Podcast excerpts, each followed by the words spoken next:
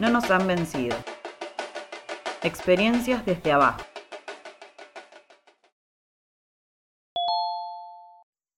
Con Daniel Jadue, el candidato a presidente eh, en Chile, y una de las temáticas que pudimos desarrollar tiene que ver con la política internacional y sobre todo de la patria grande eh, de América Latina y la importancia que va a tener el próximo domingo las elecciones en Perú, en donde Castillo y Fujimori eh, se van a estar enfrentando, midiendo en la segunda vuelta de Perú y en donde se puede desarticular, desarmar, terminar de cerrar lo que se llama el Grupo de Lima. Decía Jadue, imagínense un Grupo de Lima sin Lima. Digo, sería algo bastante eh, paradójico. Para charlar un ratito eh, de esta situación que se viene eh, el domingo que viene y saber bien qué nos puede llegar a deparar o qué les puede llegar a deparar el destino de los hermanos y hermanas peruanas. Estamos en comunicación telefónica con Bernardo Dolmos, que es el secretario de la Juventud Comunista Patria Roja de Perú. Bernardo, buen día, gracias por atendernos. Hola, buenos días. Un saludo para todos los radioescuchas de Radio Comunitaria de la Azotea, desde aquí, desde el Perú. Encantado. Eh, un, gustazo y, muy felices de que nos puedas atender. Eh, Bernardo, preguntarte eh, cómo se avisora, cómo se viene el domingo que viene este mano a mano entre Fujimori y, Castillo. Claro, bueno, desde el arranque hay que evaluar este proceso como una concentración de medios, una concentración de la derecha, una concentración de desinformación, incluso eh, eh, una concentración eh, de desesperación por parte de la derecha en contra de las fuerzas progresistas.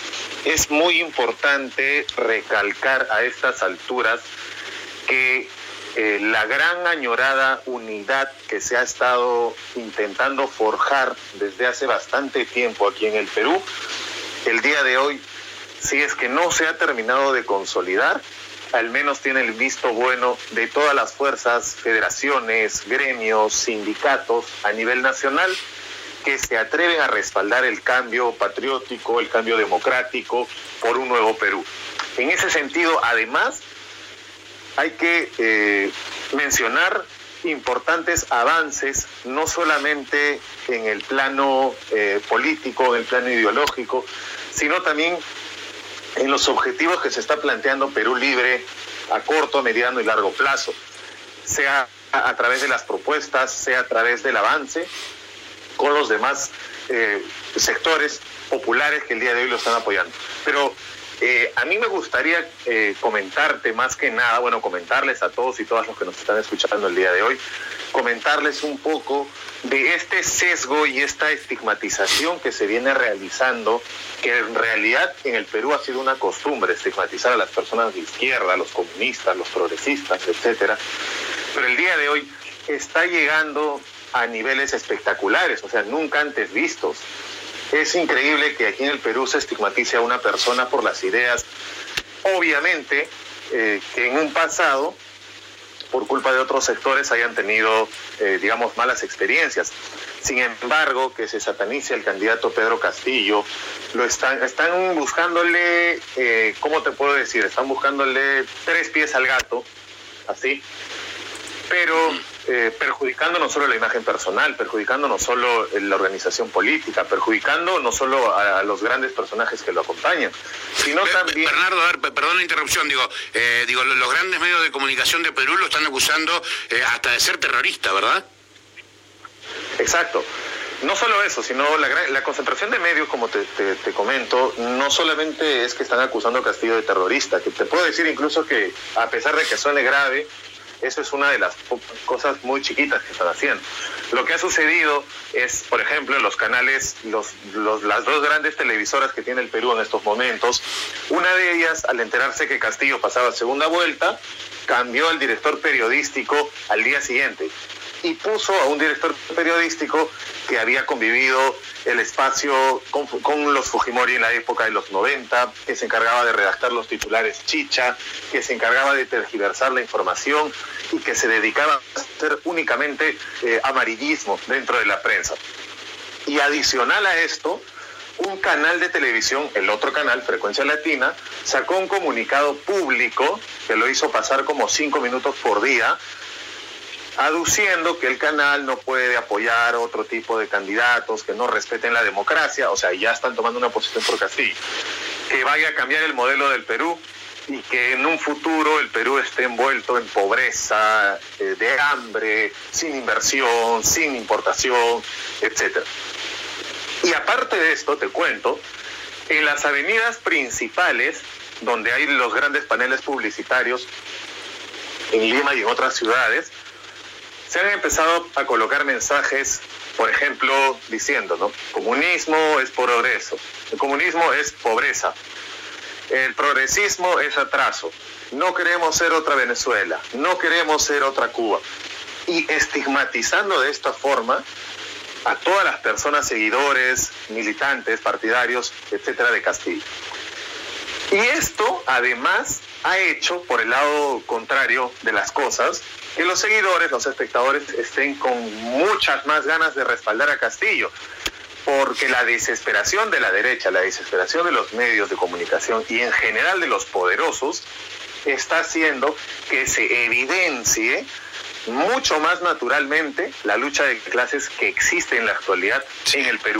Eh, estoy, te, te, cuento que estoy revisando algunos, eh, mientras vos estás hablando, estoy revisando algunos periódicos eh, peruanos. En, este caso, lo que podemos ver de manera virtual es un periódico que se llama Correo y uno que se llama Expreso. Y es, digo, la verdad, es impresionante. Digo, creo que te quedás hasta corto con lo que estás diciendo ese, ese, ese, ese periódico, el este, Expreso, el, Correo, todos esos, esos, periódicos pertenecen a un solo grupo eh, periodístico aquí en el Perú, que es el grupo El Comercio, que es de los Graña y Montero, también es una transnacional. Eh, este grupo económico periodístico, si tú, tú vas a comparar que hay un diario, hay un solo diario aquí en el Perú que no es que esté apoyando a Castillo ni esté apoyando a Keiko pero al menos desde mi punto de vista tiene cierta neutralidad en la información y ese diario es el diario la República. Si tú comparas, y hay varias comparaciones que han sacado incluso hasta en los debates, si tú comparas algunas portadas de la República en la misma fecha con algunas portadas del comercio, por ejemplo, y se supone, se supone, te cuento, que el comercio es el diario más serio en el Perú. Pero si tú haces la comparación, el comercio eh, por ejemplo, te, menciono un titular que leí hace poco, ¿no? El comercio plantea algo así como Castillo propone eh, quitarle los fondos y los ahorros de las AFPs a, todos los, a todas las personas. Y la República te informa algo así como Castillo está proponiendo que los fondos de AFP sean administrados por los propios trabajadores y no por las empresas privadas.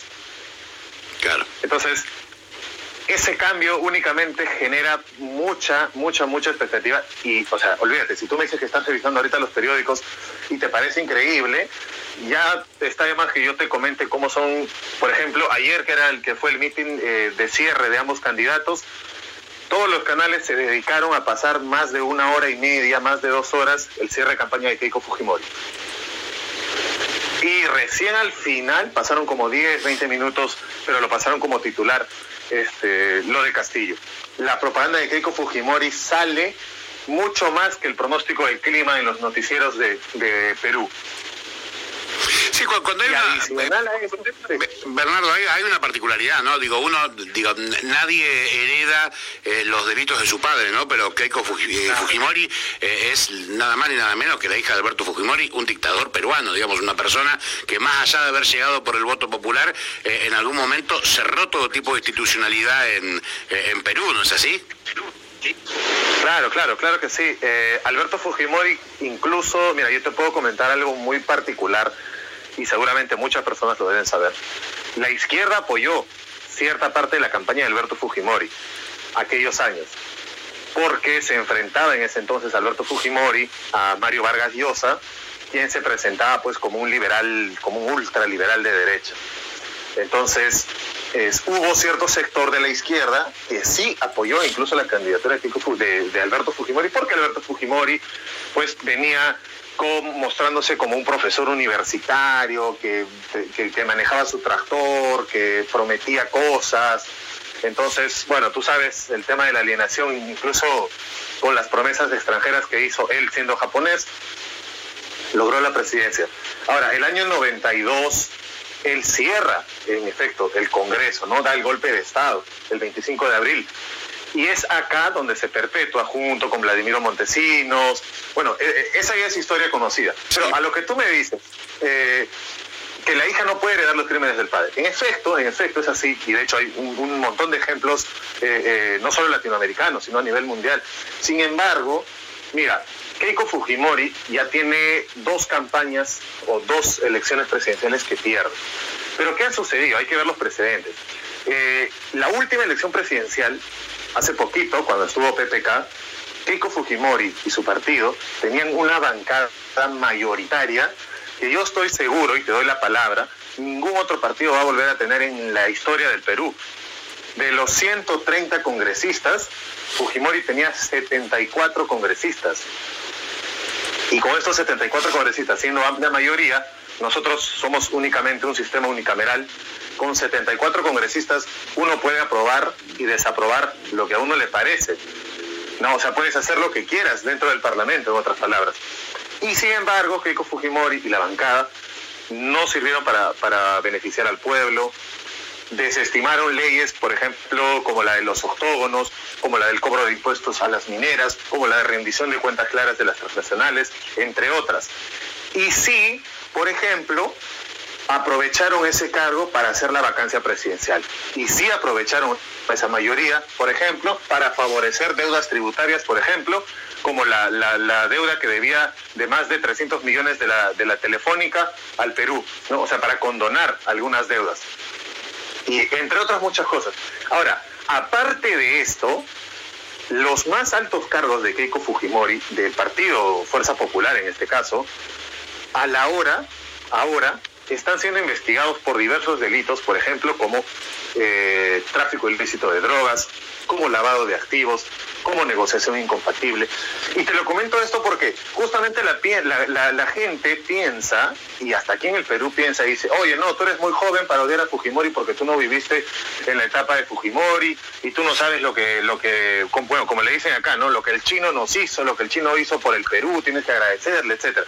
Bueno, sí, está bien. El dictador puede hacer cosas buenas y malas, nadie, nadie lo niega. Pero uno como joven sí está en el derecho de conocer lo que sucede en la actualidad y en la actualidad es cierto, con los informes de fiscalía que existen en la actualidad, que por ejemplo el Banco, eh, Banco de Crédito del Perú, el BCP de Dionisio Romero, en la anterior campaña, ha expulsado más de 3 millones y medio de dólares de la plata de los peruanos para financiar una campaña política. Que la Fiscalía aún está en proceso de investigación con Keiko Fujimori por el llamado evento que hizo de los cócteles, donde cada vasito de cóctel eh, costaba medio millón de dólares o costaba un cuarto de millón de dólares o costaba dos millones de dólares y los empresarios sí pues tenían que ir a dejar eh, los maletines con, con los fajos de dinero para, entre comillas, salvar al Perú de la democracia. Bueno, Bernardo, leyendo un poco La República, que es el diario que vos me, me, acabas de recomendar, eh, hay una nota recién ahí en, la página de internet, en, la web, eh, en donde habla sobre eh, las causas pendientes con la justicia de Keiko Fujimori y cómo podría salvarse o zafar, como decimos acá en Argentina, de poder ganar las presidenciales. te sumo una pregunta que hacen llegar acá oyentes de, de la radio. Digo, ¿ustedes creen vos crees en particular eh, que las elecciones del, domingo eh, lograrán, digo, definitivamente eh, llegar a la institucionalidad que Perú ha perdido ya de hace un tiempo? sí, mira, yo te, comento también esto con un precedente. A Castillo nadie le daba, así como lo decimos este, cotidianamente acá, Castillo nadie apostaba un sol por Castillo porque la, lucha en realidad que se tensaba dentro de las encuestadoras, que también, por cierto, todas las encuestadoras en el Perú pertenecen al grupo El Comercio, entonces ya con eso puedes estar sacando también alguna conclusión. Eh, y nunca apareció Castillo. No, nosotros fuimos con la primera propuesta, Verónica Mendoza, salió en las encuestas, salía todo. Pasó la primera elección y cayó como un baldazo de agua. O sea, te puedo decir que ni Castillo creía que estaba en segunda vuelta. Entonces, Castillo pasa segunda vuelta y ahí la táctica ha sido totalmente distinta.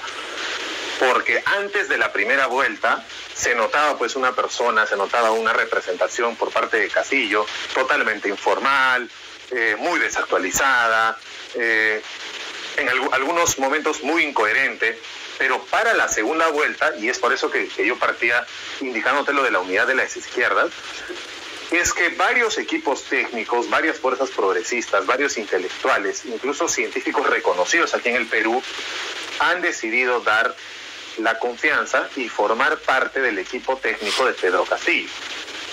Entonces, acá, mientras se hacían los eventos, Pedro Castillo salía, por ejemplo, con un físico nuclear peruano, Pedro Castillo eh, salía con el ex fiscal anticorrupción eh, a conversar, Pedro Castillo salía con uno de los economistas más reconocidos acá, mientras Keiko Fujimori salía pues con una presentadora de televisión que tenía sus videos en la época de su papá recibiendo dineros por montones, ¿no?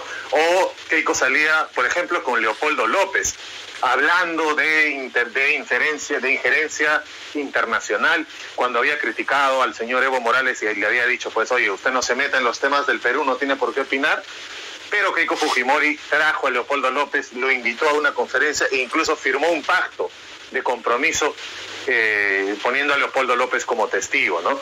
Ese, es, ese es otro tema, pero el asunto es que después de la segunda vuelta, el camino, pese a haber sido más difícil, más espinoso, sobre todo en el sur, basta ver una fotografía, te cuento, solamente basta ver una fotografía de los lugares a los que está yendo Pedro Castillo para que tú veas que pese al estado de emergencia, pese a la coyuntura pandémica que estamos atravesando, la gente y el pueblo está respaldando a Pedro Castillo, pero está respaldando a Pedro Castillo ¿por qué razón? No porque sean comunistas, no porque necesariamente sean de izquierda, no porque necesariamente estén odiando a Keiko Fujimori. Porque como te comentaba hace un momento, la lucha de clases se ha definido tanto al punto de que esa frase, por ejemplo, que, repite mucho Pedro Castillo, no más pobres en un país rico, ha llegado, digamos, a interiorizarse en diferentes sectores. O sea, hay campesinos, agricultores, profesores, ganaderos, que se dedican a llevar un sol día a día a su familia, que hoy se preguntan y están en la capacidad al fin de poder cuestionar este modelo. Y eso gracias a las contradicciones y gracias a esta suma de campaña que se ha dado después de la segunda vuelta. O sea, ahora existe gente en la calle que te, tú, uno va y le dicen, oye, ¿tú por qué vas a votar por, por Pedro Castillo? Y recién ahora la gente te dice, yo voy a votar por Pedro Castillo, ¿por qué? Porque la empresa donde yo trabajo, el jefe, el dueño de la empresa, no me quiere reconocer mis derechos laborales no me quiere pagar las vacaciones o me quiere hacer trabajar 10 horas o, 15 horas. Entonces ya la gente, en, otras palabras te lo resumo, está esperando el domingo para desahogarse en las urnas y ya esperar un cambio. Eh, Bernardo, para ir terminando, agradeciéndote la generosidad que nos hayas atendido. Eh, en Perú hay que decirle a la gente, son dos horas menos, eh, así que te levantaste muy temprano, más temprano, para poder charlar un rato con nosotros. preguntarte qué es lo que marca, yo no sé si ustedes creen o no creen en las encuestas, pero sí preguntarte cuál es el panorama que se vive en los números. Digo, el, panorama que me pintás de los medios hace pensar que mucho no hay que creer en las encuestas que, que deben aparecer en algunos medios peruanos. Digo, pero ¿qué es lo que avisoran ustedes? Eh, digo, desde la Juventud Comunista están acompañando la candidatura de Pedro eh, Castillo, ¿qué es lo que ven desde adentro, desde la militancia, desde el día a día? Claro. Sí, mira, lo de las encuestas es bien particular porque, como te explico, Castillo nunca apareció ni siquiera en los siete primeros eh, lugares. Nunca. Llegó la hora de votación y Castillo sale en primer lugar. Entonces, y los anteriores procesos electorales ha sido algo similar. ¿No? Y aparte que te comentaba que tanto la encuestadora Datum, CTI y, la IEP pertenecen al grupo del comercio, entonces estos pues balancean la encuestadora de acuerdo a su preferencia. Pero más allá de eso, como estas encuestadoras vieron que Castillo ocupó un primer lugar en la primera vuelta, ninguna encuestadora se atrevió a sacar a Castillo del primer lugar en adelante, hasta el día de hoy, te lo comento. Pero Eh, ¿Cuál ha sido la estrategia de las encuestadoras? Este, primero, las encuestadoras han ido colocando, a, por ejemplo, a Castillo con, con 18, 19, 20 puntos, o, ahora que ya están, ya está llegando, ya pasó los 30, y Keiko Fujimori, que tenía una ventaja más o menos de unos 10, 12 puntos, con el pasar de los días ha empezado, han hecho que empiece a aumentar esta desventaja. ¿no? O bueno, achicar en todo caso la desventaja, a estar cerquita, cerquita. Y al día de hoy, según las encuestadoras de derecha, eh, Pedro Castillo apenas le lleva 2 dos, y en otras encuestadoras 3% de ventaja sobre Keiko Fujimori. Y pero, o sea, todos dicen, no, es un empate, es un empate, es un empate. ¿Por qué dicen que es un empate? Porque la encuestadora tiene pues más menos dos o más menos tres puntos, digamos, de certeza, ¿no? Entonces así justifican el empate. Eso por, por el lado de las encuestadoras. Pero por el lado de la militancia que me, que me, que me comentas, por el trabajo, por el día a día, por lo que estamos viviendo en las calles, en las movilizaciones y todo, te comento, yo desde la experiencia personal que tengo como dirigente, como militante, como participante, digamos, de algunos, de algunos procesos electorales y, de algunas movilizaciones, yo te cuento que me he quedado sorprendido, la verdad, porque anteriormente yo no he visto la capacidad que puedan tener las personas para autoorganizarse en función a un movimiento político o en función a un candidato o en función a un cambio en general. Porque tú ves a las personas, mira, tú sabes que el símbolo de Castillo es el lápiz. Sí. Y la estrategia acá de las personas, ¿cuál es, ¿cuál es la estrategia? La estrategia es, digamos, no, yo me siento a, a, imaginémonos que estamos en un set de televisión. Tú me estás entrevistando ¿Y cómo yo le hago publicidad a Castillo? Yo agarro y saco mi lapicito y me pongo a tomar apuntes con mi lapicito. Y eso ya ha generado incomodidad porque te cuento que una vez entrevistaron a la candidata Keiko Fujimori y el entrevistador tenía el lapicito ahí. Y los gestos y todo. Y el entrevistador en vivo tuvo que levantar la mano y decir corten, corten, corten. Y, se notó, y se notó todo eso. Pero así. Entonces la gente camina en las calles y toda la gente dice, oye, yo voy a ir a votar el día, eh, el día domingo voy con mi lápiz. No, pero el lápiz no lo puedes marcar. Bueno, no se puede marcar con el lápiz, pero no es, no es delito portar un lápiz. La gente está pegando lápices que compra a, 20, 30 centavos en los postes, en los carros. O sea, esa campaña es mucho más, digamos, adaptable a las personas de a pie que estar eh, generando, digamos, grandes sumas de dineros para comprar paneles televisivos, para comprar comerciales, para hacer pautas en la radio y todo. Y eso ha generado mucha expectativa. Al día de hoy te puedo decir, en los mercados la gente, tú vas a comprar un kilo de papa, un kilo de arroz, eh, vas a comprar aceite y todo, y la gente conversas un rato, oye señora, este, eh, el domingo por quién vota, ¿no? La gente te dice, no, yo, yo ya no le creo a la China, yo ya no le creo a la China. No confío en Castillo, pero no le creo a la China. Entonces, ¿cuál es la solución? La solución es algo nuevo. Y la gente está interiorizando que Keiko Fujimori está queriendo llegar al poder para salvarse de los crímenes, para perpetuarse en el poder. En cambio, con, que, con Pedro Castillo, ellos dicen, bueno, hay que darle la oportunidad, sí, pero inmediatamente recuerdan el cuco que está trayendo la prensa, ¿no? Comunismo de destrucción, Venezuela es pobreza, Cuba, todo lo que está metiendo la prensa alrededor y dicen, bueno, hay que tener también cuidado este, con Castillo. Eh, Bernardo, te agradecemos muchísimo el contacto. Eh. muy claro lo que nos dijiste. Seguramente estaremos en contacto la semana que viene eh, para analizar un poco lo que fue y lo que va a ser el resultado. Y desde acá acompañamos este proceso electoral peruano con el deseo de que todo vuelva a una normalidad institucional y obviamente el corazón puesto del lado de Pedro Castillo. Te mandamos un abrazo grande. Igual, igual, un abrazo para todos y recordarle a mis compatriotas que están por allá que este domingo también voten por Pedro Castillo, aunque el voto no sea obligatorio, pero hagamos que esto suceda. Eh, te, aprovecho porque estaba escuchando, te mando un saludo grande Marcelo Yuba del PC de acá de Mar del Plata, eh, que está escuchando la nota y te mando un abrazo grande. Igualmente, igualmente. Un abrazo para todos y para todas. Muchas gracias, eh, Bernardo. Abrazo grande.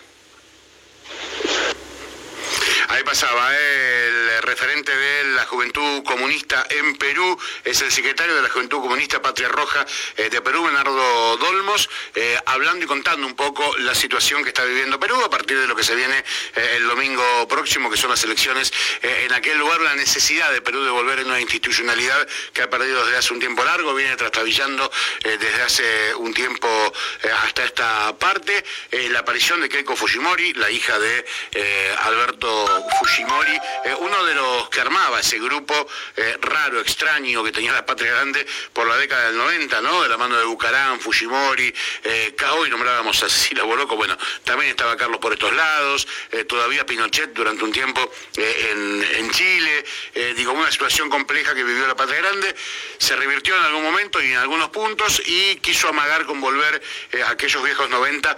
Veremos qué pasa. El domingo en Perú estaremos ahí atentos y atentas y lo que decía también Bernardo, la verdad que no sé cómo es, eh, pero si sos peruano, peruana, peruane y querés votar, seguramente te podrás acercar eh, a alguna oficina eh, legal que haya acá de Perú, consulado, embajada, lo que fuere que haya acá en Mar del Plata, para ver de qué manera podés votar el domingo próximo. Nos vamos a una pausa, volvemos enseguida.